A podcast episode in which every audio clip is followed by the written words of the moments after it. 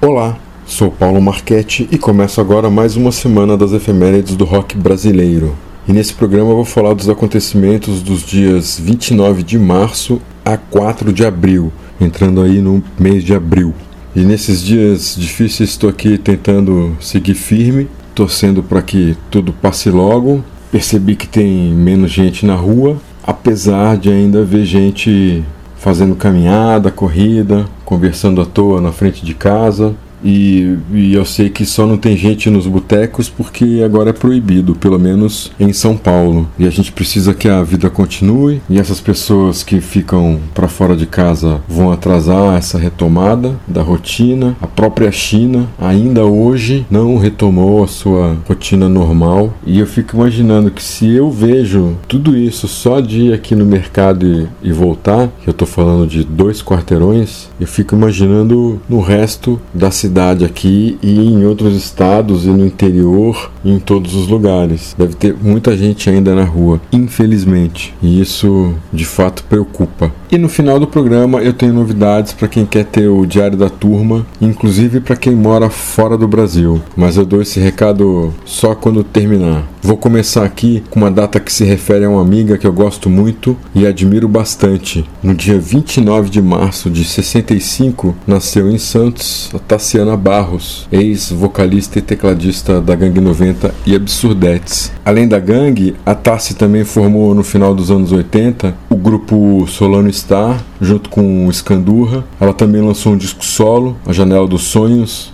em 95, que foi a primeira produção do Suba no Brasil, do saudoso Suba, e também tocou com Ciro Pessoa no CPSP, fora um monte de outros projetos que ela participa. A Tassi começou a tocar piano com 5 anos, com 15 ela teve o seu primeiro teclado e com 17 ela foi convidada para entrar na Gang 90, pro lugar da Alice Pink Punk, que tinha saído, tinha ido pro Rio tocar com Lobões e Ronaldos. Ela entrou para ser tecladista, mas ela acabou se tornando também vocalista. Inclusive, ela começou a cantar na Gang 90. E aí, com a morte do Júlio, a Tássia tomou a frente da Gang, que ainda lançou dois discos: o Rosas e Tigres, que eu amo de paixão, acho uma obra obra-prima, e o Pedra 90, que já não tem tanta característica da Gangue 90 com o Júlio Barroso. E hoje em dia ela continua envolvida em um monte de projeto. É uma artista que não para. Ela toca junto com a Karina Burr e a Marisa Hort, um projeto que é um repertório exclusivo do Belchior. Ela criou Pequeno Cidadão junto com o Scandurra, o Arnaldo Antunes e toda a filharada. Um projeto bem legal, Pequeno Cidadão. E ela é uma baita de uma diretora de arte. Ela dirigiu a revista Bravo por seis anos. A gente trabalhou junto na revista da MTV, que também foi uma revista que ela ficou responsável por toda a parte gráfica também, um conceito. Todo o visual por trás do Pequeno Cidadão é dela, aquelas fontes que ela usa são criação dela e também bastante atual, bem recente. Ela retomou a Gangue 90 junto com o Paulo Lepetit. O grupo fez alguns shows em 2019, fez uma música nova e agora atualmente não sei o que vai acontecer com a Gangue. E também bastante recente, junto com a Gangue, a Tassi, junto com outros músicos, escritores e poetas, criou o projeto Poema Combate que mistura música e poesia. Tassiana Barros é uma baita de uma artista, eu a admiro demais e deixo aqui então um beijo, muita luz, muito amor, muita saúde e eu vou separar aqui um trecho de uma música que eu adoro do Rosas e Tigres, que é Meu Amor, Meu Playboy.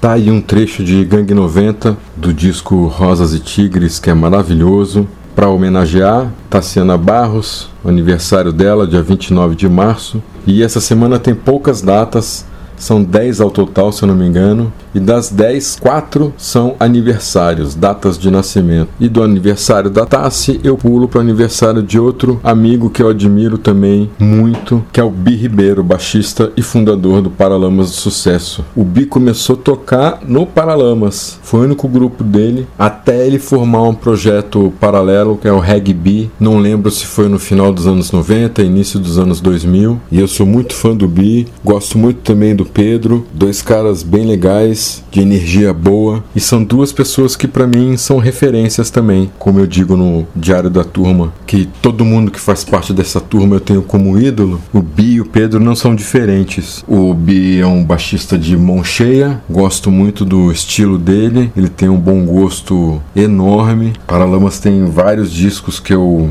escuto bastante, que eu gosto muito, Severino, Bora Bora, Selvagem, Os Grãos, Big Bang. E o Bi é daqueles caras que nunca mudou por causa de sucesso, disposição. Ele sempre foi a mesma coisa, ele sempre teve o mesmo jeitão, não mudou nada. E eu lembro que já na época do Selvagem, que ele conseguiu juntar a primeira grana dele, ele comprou um Fiat Uno. E lá em Brasília o pessoal ficava, nossa, aí o Bi conseguiu comprar um Fiat Uno, comprou um carro, uau, não. Então vai dar certo, as coisas podem funcionar, dá para ganhar grana com isso, dá para viver disso. Foi legal. E isso vez ou outra acontecia lá em Brasília de algum fato legal acontecer e se tornar referência, como foi o primeiro disco do Paralama do cinema mudo, que quando foi lançado todo mundo em Brasília falou: "Nossa, então a gente pode lançar um disco, não, então pode dar certo". O mesmo pensamento. E aí de repente alguém conseguiu comprar um carro. Pô, ah, legal, então dá para sair daqui, dá para viver no Rio ou em São Paulo Paulo, pagar aluguel, comprar carro, inclusive. Uau, pode dar certo. Essas coisas geravam pensamentos positivos para quem já estava tocando, já tinha repertório e já estava pensando em algo mais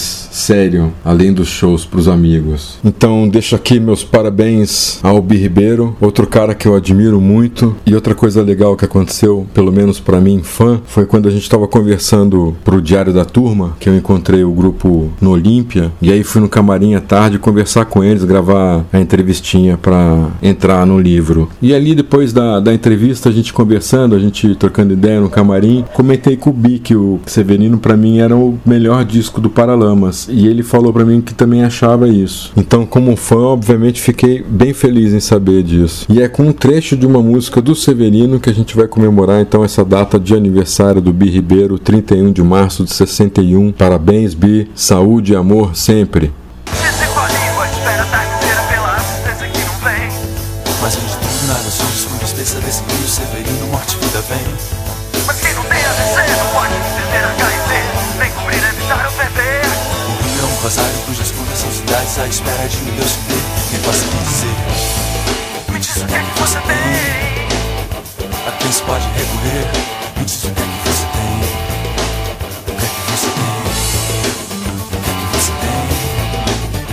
Tá aí um trechinho de Paralamas para comemorar o aniversário do Bi. E eu não sei se eu já falei aqui, mas sei que já escrevi bastante no blog que eu considero o Severino o verdadeiro Tropicalia 2 é um descasso, é uma aula de composição, de texto, de produção, descasso assim, de boca cheia.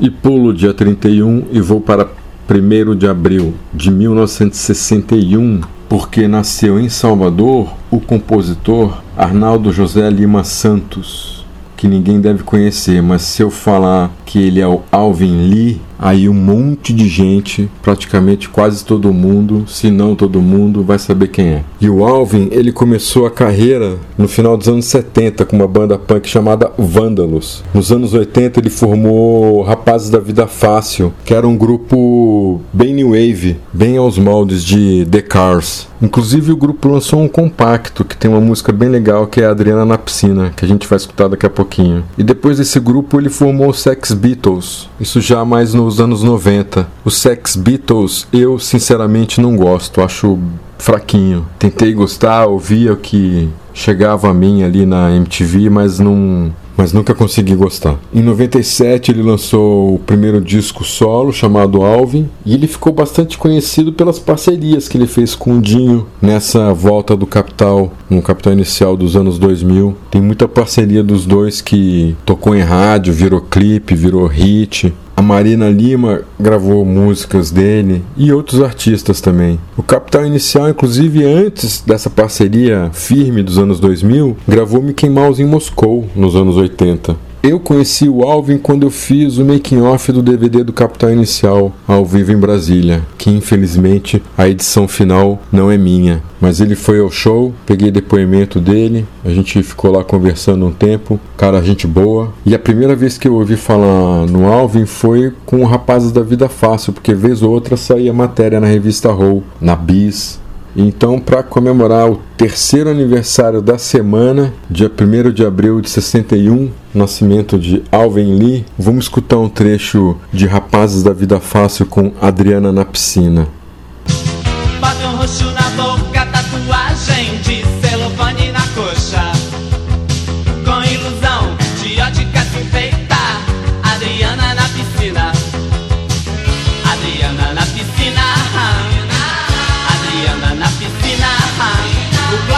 Agindo na sua retina. Adriana na piscina. Adriana na piscina. O claro agindo na sua retina.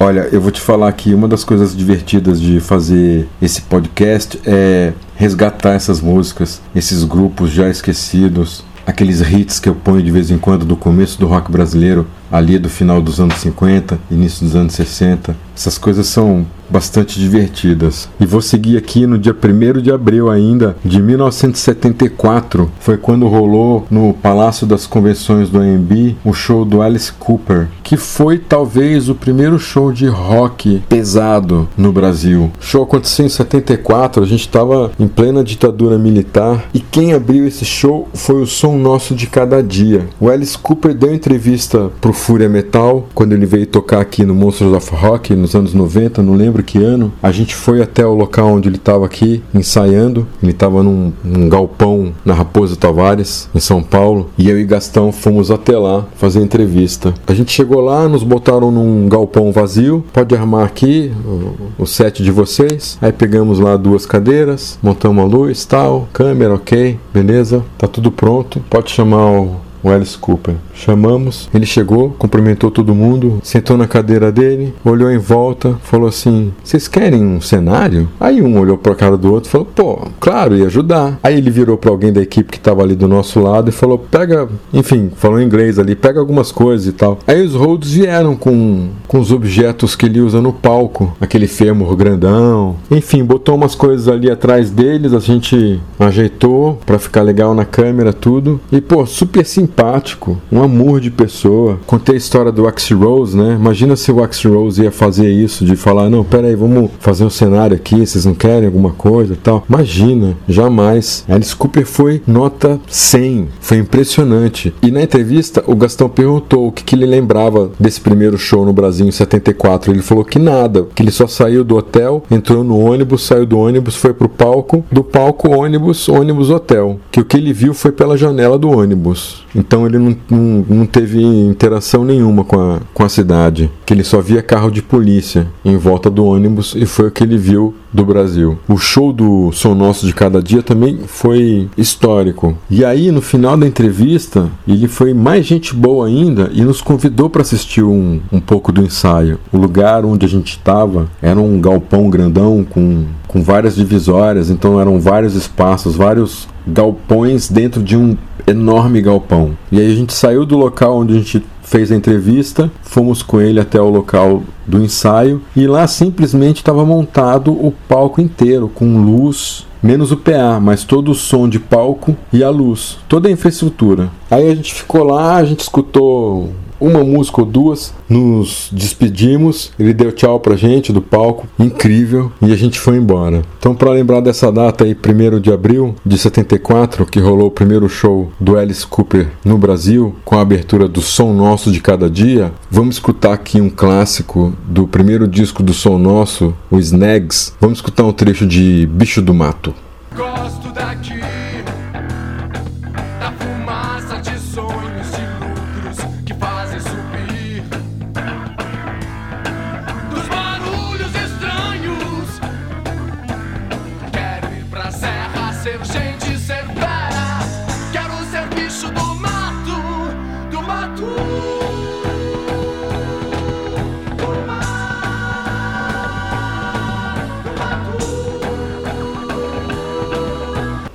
trechinho de Bicho do Mato do Som Nosso de Cada Dia, música que tá no disco, no primeiro disco Snags. E eu falei pouco do grupo. O principal membro e fundador do grupo, o baixista Pedrão Baldanza, morreu em 28 de outubro de 2019. Pedrão, que era gaúcho, se mudou para São Paulo, formou um grupo chamado Enigmas, passou rapidamente pelo Novos Baianos, que tocou um pouquinho mais de um ano com Novos Baianos, tocou com Walter Franco, aí depois conheceu o Manito e o Pedrinho Batera e eles formaram o Som Nosso de Cada Dia, que é o nome de uma música do Pedrão que foi gravada nesse disco Snags. Então o grupo começou como um trio de baixo, bateria e teclado e só depois se tornou um quinteto. E uma curiosidade legal é que o grupo de, de funk e soul music Black Hill surgiu por causa do Som Nosso de Cada Dia. Quando o grupo foi gravar o segundo disco, chamou um pessoal do Rio para fazer o naipe de metais. E entre as músicas gravadas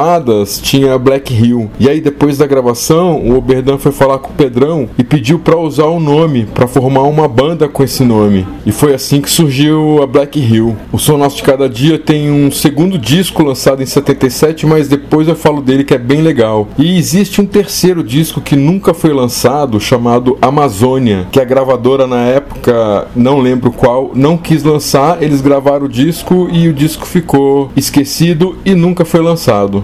E vou seguir a semana aqui, dia 2 de abril de 1957. Atenção na data, hein? Não falei errado. 2 de abril de 1957. Foi quando Betinho e seu conjunto gravou Enrolando Rock, que foi um hit que estourou, um dos primeiros rocks cantados em português.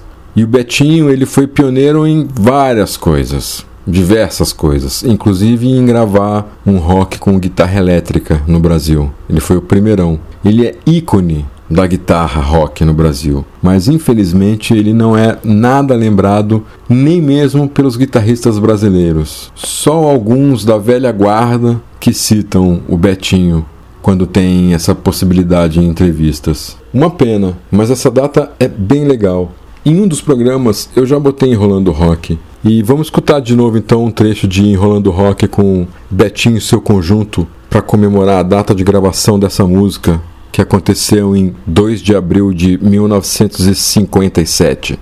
Quando a gente esquenta e o calor aumenta, o rock and roll avança e a gente entra na dança. Enquanto o rock rola, eu pulo feito bola e fico que não posso parar. Quando a gente esquenta e o calor aumenta, o rock and roll avança e a gente entra na dança. Enquanto o rock eu pulo feito bola e fico que não posso parar. Tá aí um trecho da excelente Enrolando Rock, um dos primeiros rocks autorais brasileiros. E vou adiante na semana, ainda no dia 2 de abril de 1995. Foi quando Mascavo Roots lançou o primeiro disco, que saiu pela Banguela e foi produzido pelo Miranda e pelo Nando Reis. Eu confesso a você que eu sou suspeito para falar desse disco, porque para mim ele é um clássico. É daqueles discos que eu escutava e reescutava e eu lembro na época do lançamento, quando esse disco chegou na MTV, eu o usava em todos os lugares que eu podia usar de BG, de fundo, na chapa, no teleguiado, em todos os programas que eu fazia e que eu podia botar uma música de fundo, eu vivia usando Mascavo Roots. Bom demais. E teve um, um hit que tocou bastante nas rádios, tocou bastante também na MTV, que é de Tempestade. O clipe, inclusive, foi um dos primeiros clipes de um grupo de bandas que a MTV elegeu como bandas sim, que eram Mascavo Roots, o Patofu, o Skank, o Raimundos. Eu não lembro direito quantas bandas eram, mas a MTV, para dar uma força pro rock brasileiro que estava precisando naquele período, resolveu fazer esse projeto Bandas Sim e apostar nessas bandas, colocá-las na programação, colocá-las nos programas para dar entrevista. E o Tempestade foi um dos primeiros clipes desse projeto. Mas esse disco tem um monte de música boa, não vou nem ficar aqui citando. Tem Chá Preto, Dom Genaro, 45. E o que aconteceu foi o seguinte: o grupo estava pronto para entrar em estúdio, já ensaiado, todo bonitinho, já afinadinho. Aí chegou em São Paulo para iniciar as gravações e aí teve um atraso no cronograma do Banguela. Se eu não me engano, o Mundo Livre SA estava gravando o disco e atrasou essa gravação. Não lembro porquê, mas teve um atraso. E o Mascavo já estava aqui, no hotel, só esperando o Mundo Livre sair para eles entrarem. E aí, como eles ficaram então assim de stand-by, acabaram voltando para o estúdio para ensaiar mais. Então, quando eles entraram para gravar o disco, o grupo estava mais do que dominando o repertório. Eles tocavam de trás para frente, de cabeça para baixo, uma versão japonesa, mandarim. E aí o disco saiu belíssimo. Eu não vejo particularmente nenhum defeito nesse disco, nem de produção, nem de execução, nem de repertório, nada. Eu acho ele uma belíssima obra. É o tipo de disco atemporal. Eu escuto até hoje, ele fica no meu tocador de MP3 e não sai nunca. E para comemorar então o lançamento desse primeiro disco do Mascabo Roots, em 2 de abril de 1995, vamos escutar um trecho de 45. Sou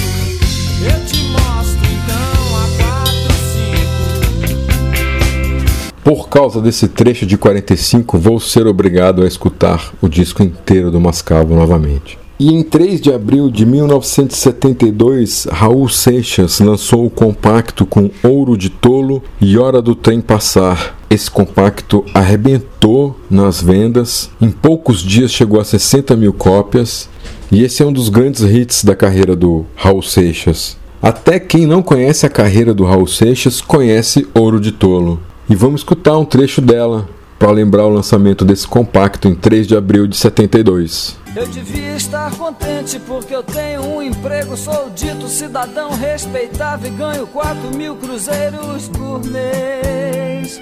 Eu devia agradecer ao senhor por ter tido sucesso na vida como artista. Eu devia estar feliz porque consegui comprar um Corcel 73. Eu devia estar alegre e satisfeito por morar em Ipanema depois de ter passado fome por dois anos aqui na cidade maravilhosa. Trechinho de Ouro de Tolo para deixar tudo mais legal. E vou seguir aqui no dia 3 de abril de 1987. Foi quando a banda paulistana Now lançou seu primeiro e único disco, que tem nas ruas, balada, Bom Sonho, que tocou um monte, que foi o hit do disco, que tinha Vange Leonel no, no vocal, o Zic na guitarra, o Beto no baixo e o Mauro Sanches na bateria. Nau participou também da coletânea Não São Paulo 2. E eu tive muito contato com o Zic nos anos 90, porque ele tocou num grupo chamado Hip Monsters, que tinha o Gastão, ex-VJ da MTV, no vocal e na guitarra. Foi um grupo que os dois que formaram. O Gastão, nessa época, estava tendo aula de guitarra com o Zic, e eles resolveram formar um grupo e fizeram Hip Monsters, que gravou disco, participou de coletâneas e tal. E como eu trabalhei com o grupo durante um tempo, fui produtor, marcava show, gravava os shows na, na minha VHS, as nossas baladas, tudo. Então eu tive bastante contato com o Zic, a gente morava perto, ele morava do lado da MTV. E esse disco do Now é muito bom. Mas o problema é que o Now não é uma banda ultra comercial. Não é uma banda de tocar fácil em rádio e entrar em trilha de novela, essas coisas. E esse período, 87, o Brasil também não estava passando por um bom momento. Depois do boom, do estouro do consumo em 86 por causa do plano cruzado, 87 o Brasil já estava em outro clima. As gravadoras tiveram que fechar a torneirinha, então dificultaram na divulgação, na distribuição, mas apesar de não ter feito grande sucesso, esse disco do Now é muito bom, muito bem gravado. E é um timaço, né? Só músico de primeira. Então vamos lembrar esse hit do disco, Bom Sonho.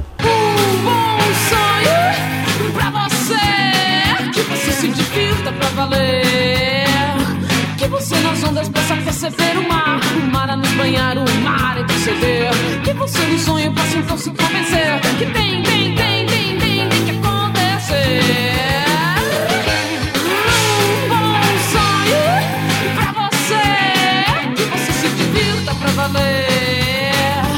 Tá aí o Now, que lançou seu disco em 87, e eu vou para mais uma efeméride do dia 3 de abril, trocando de década, agora 1995, que foi quando Patofu lançou o segundo disco Gold Ken, que é um discaço, que tem Sobre o Tempo, Qualquer Bobagem, tem Mamãe Ama é o Meu Revólver, e tem outras coisas bem legais. O Patofu, em 95, no ano que lançou esse disco, ganhou o prêmio Revelação no primeiro VMB, que aconteceu no Memorial da América Latina. Esse é o primeiro disco do Patofu por uma grande gravadora, o primeiro disco do grupo, o Roto Music de Liquidificar Pum. Ele é independente, foi lançado só mil cópias, hoje ele é raro, disputado a tapa. E o Gold Ken foi o disco que estourou definitivamente o, o, o Patofu, que já vinha bem por causa desse primeiro disco. Era um grupo proativo, corria atrás de clipe, corria atrás de divulgação. O John já tinha uma carreira com o sexo explícito, com o último número. Ele começou a tocar no início dos anos 80 e ele com o Patofu continuou proativo como ele era com esses outros grupos. E assim como o Mascavo, que eu falei agora há pouco, uh, o Patofu também fazia parte do projeto Banda Sim. Todos os clipes desse disco tocaram muito na MTV e até se vacilar entraram no Disque, que era a parada diária, no Top 20, que era a parada semanal da MTV. Com certeza o Patofu ficou muito tempo nesses programas de parada. E eu vou escolher aqui um desses hits pra gente escutar um trecho. Vamos escutar sobre o tempo,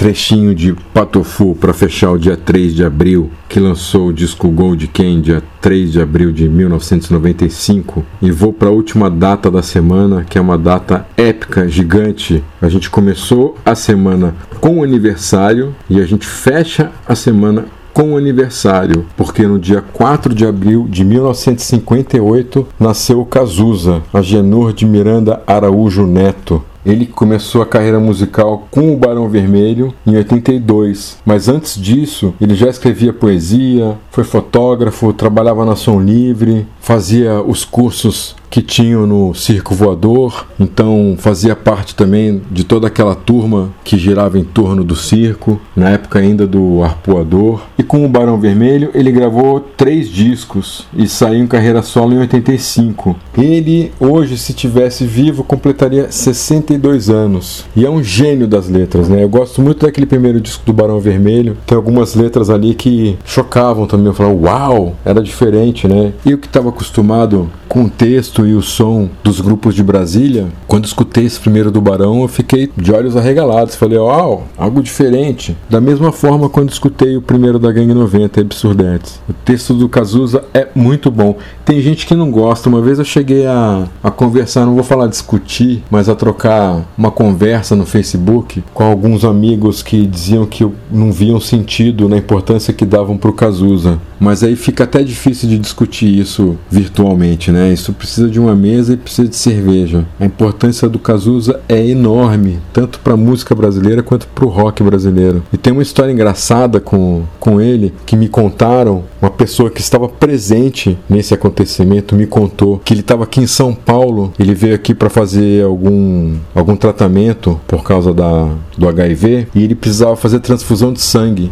Então os amigos que estavam com ele na casa onde ele estava hospedado começaram a fazer uma começaram a se movimentar e a ligar para outros amigos para ver quem que poderia doar sangue pro Cazuza. Naquela época, eu não lembro que ano foi isso que eu tô falando, se foi em 89, 90 ou 91. Eu sei que ele precisava de sangue e os amigos que estavam com ele começaram a buscar possíveis doadores. Aí ligava para um, ligava para outro e era assim: "Ah, não, porque eu bebi ontem, tô aqui cheio de álcool no sangue. Ah, não, porque eu tenho tatuagem e na época com tatuagem não podia, era cheio de restrição para doar sangue. Continua, né? Tem um monte de restrição, mas agora parece que tem algumas coisas que foram cortadas dessa, dessas restrições. E aí alguém falou: não, peraí, tem o Orlando de Moraes, que é o marido da Glória Pires, músico do Rio de Janeiro. Ah, porque o Orlando não tem tatuagem, então de repente ele pode doar, é um cara, vamos ligar para ele e tal, mas vamos falar pro Cazuza. Aí foram, foram lá no quarto, sei lá onde o Cazuza tava, falaram: Ó, oh, Cazuza, a gente lembrou do Orlando, vamos ligar para ele, de repente ele vai doar sangue para você e tal. E o Cazuza falou: Não, pelo amor de Deus, não quero sangue do Orlando de Moraes, não quero sangue dele, dá. E os amigos falaram: Não, Cazuza, você não tem o que escolher, cara. Quem tiver sangue para doar para você, vai doar, independente de quem for. E ele, puta merda, não quero de jeito nenhum. Ah, mas liga para ele, ok? Puta, mas não. E aí ligaram para ele, só que o Orlando falou: Olha, eu tenho tatuagem. E no fim das contas, o Cazuza ficou até aliviado por conta disso. Coisas de Cazuza. Então, para homenagear essa data de aniversário do Cazuza, 4 de abril de 58, que ele estaria completando 62 anos, eu vou separar dois trechos aqui. Um trecho de uma música do Só Se For a Dois e um trecho de uma música do Burguesia. Por várias questões, é um disco pouco conhecido dele, mas que tem algumas boas composições. Então vamos escutar dois trechos de Cazuza para fechar a semana. Como é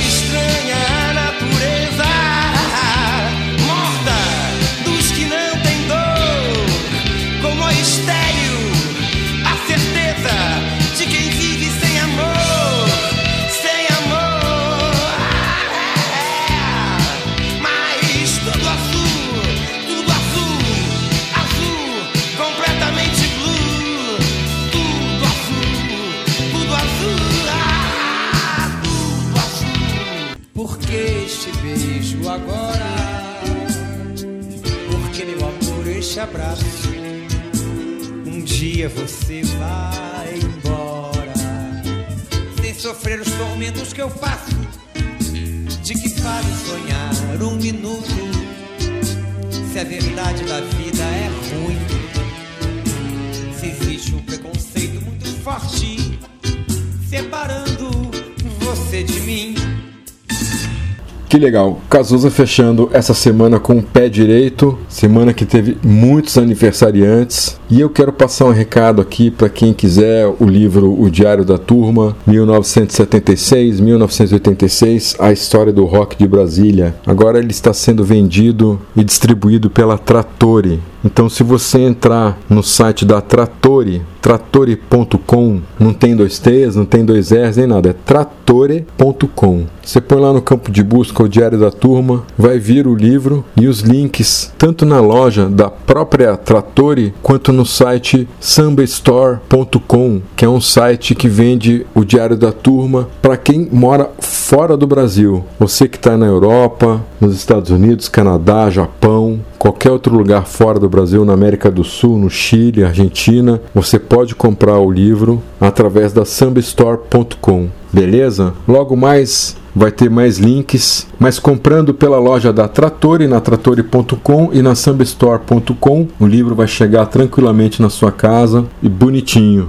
Nessa segunda edição do livro tem a primeira entrevista do Renato Russo para um jornal lá de Brasília, o Correio Brasiliense. Tem uma matéria também transcrita do Jamari França sobre a turma de Brasília, que ele escreveu no Jornal do Brasil em 1983, uma das primeiras matérias, se não a primeira matéria sobre a turma de Brasília. E tem texto do Dinho Ouro Preto, a orelha do livro é do André Miller, baixista da Plebe, as legendas das fotografias foram feitas pelo Felipe Seabra, também da Plebe, e tem a participação de praticamente todos os grupos de Brasília: Legião, Paralamas, Capital, Plebe, Escola de Escândalo, Elite Sofisticada. Eu sei que não estamos em tempos de consumo, mas está dado o recado. Mais para frente, quando tudo passar e tudo melhorar, tudo voltar ao normal, eu volto a lembrar desses links e dessa novidade. Agradeço a você que esteve comigo até agora. Obrigado aí pela força. Ajude a divulgar esse podcast. Quem sabe divulgando